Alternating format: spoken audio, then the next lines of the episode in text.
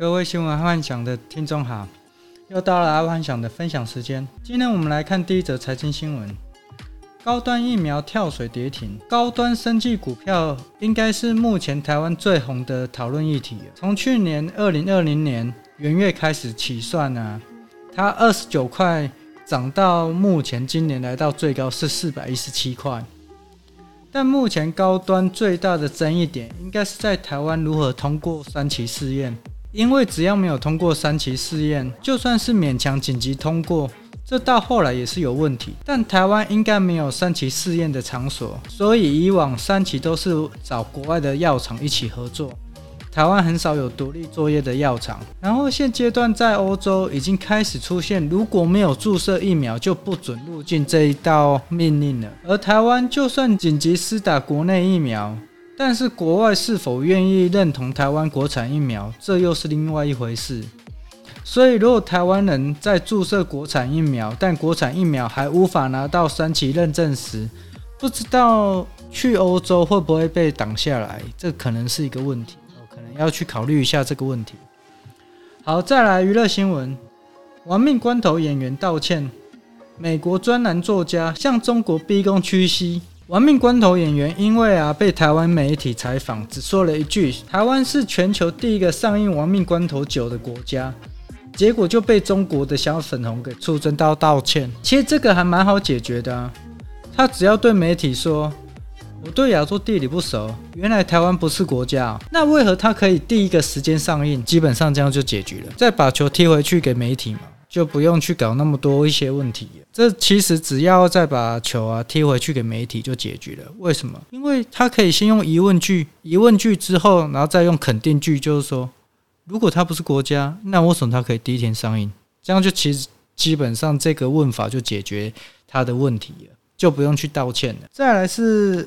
运动新闻：大阪直美宣布法国网球退赛，报罹患忧郁症长达三年。爱幻想今天看到这则新闻的时候还蛮讶异，因为在线上当红的运动员要有忧郁症的真的很少。因为在运动的时候啊，脑内啡跟脑血清会大量的释出，所以我们通常在运动完的时候会有舒服感。这也就是为什么当有忧郁症的人去看医生，医生会建议。去多运动，运动可以减缓忧郁症的问题。但大阪直美本身就是一个运动好手，竟然也有忧郁症问题，所以也就是说，大阪直美可能是一个重度忧郁症的人。然后假设一个重度忧郁症的人，应该是什么都提不起劲，包括他最爱的网球，应该也是一样，甚至连练习都不太可能啊。结果他还可以维持了三年，就是打网球这样子。啊，直到今天他才宣布要退出网球界，这真的是非常的厉害。大部分我认识重度忧郁症的啊，是连房间门都离开不了，别说是训练了。我觉得果然运动员的毅力不是普通人可以达到的。其实这个也是当大家的借鉴，包括生意人也一样。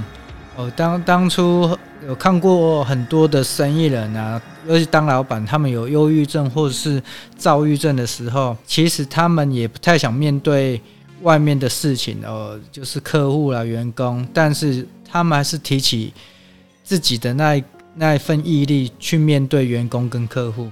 我觉得这个这种人都要值得掌声鼓励鼓励。好，再来国际新闻。不要再讲英国变种了。即日起，新冠变种改新名，因为中国一直在抗议，不能把新冠病毒叫武汉肺炎。但结果在各地发生的变种病毒啊，像英国变种病毒、巴西变种病毒、南非变种病毒、印度变种病毒，这些变种病毒通通冠上各国的名字。当初爱幻想还在觉得很奇怪，这些国家的国力也不会比中国差，怎么没有去跟 WHO？处理一下，果然 WHO 今天就宣布啊，以后所发现的变种病毒啊，全部叫 Alpha、Beta、Gamma、Delta，以此类推下去了。然后说到这啊，我一直在想到最后会不会有一种变种病毒会叫数学当中的派哦，派变种，因为派是无限大嘛，所以不知道会不会有一种变种病毒叫派。说到这个，刚刚晚上也看到一则新闻，就是说日本那边出现一个。最新的变种病毒，它那种最新的变种病毒是从英国变种来的，所以听说更可怕。这一则新闻，爱幻想会继续再追下去的。好，再来是第二则国际新闻：越南要求三星等外企替员工找疫苗。越南政府果然懂得变通，现阶段呢、只要可以多方拿到疫苗啊的管道，这个才是国家的福气。要求外企去帮忙注射疫苗，这个招数真的很厉害。而我觉得只有台湾政府还在挡民间捐疫苗，我觉得这整个是莫名其妙。好，再下一则，第三则国际新闻。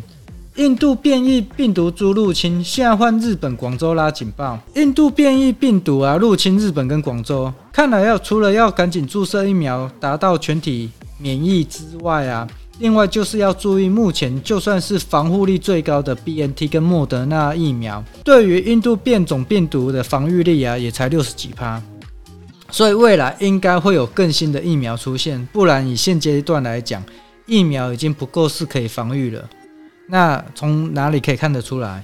最好的例子就是中国广州嘛，因为中国广州早就已经打了疫苗，就是沿海附近的人早就都打了疫苗。科兴疫苗本身防御力就不高，再加上印度病毒的入侵，当然广州当局就立马行动起来，开始封城。科兴疫苗是挡不住印度变种病毒。再来生活新闻，护理师被砍断韧带。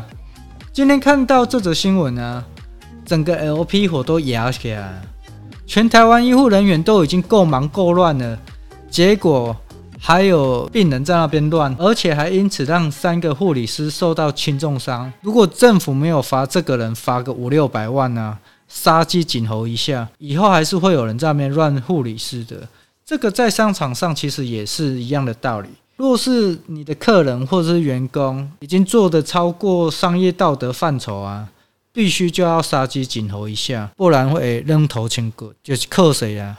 啊，这种哈没有处理一下，他不知道痛了。好，今天就先跟听众分享到这，记得帮爱幻想按赞加分享哦。好，拜拜。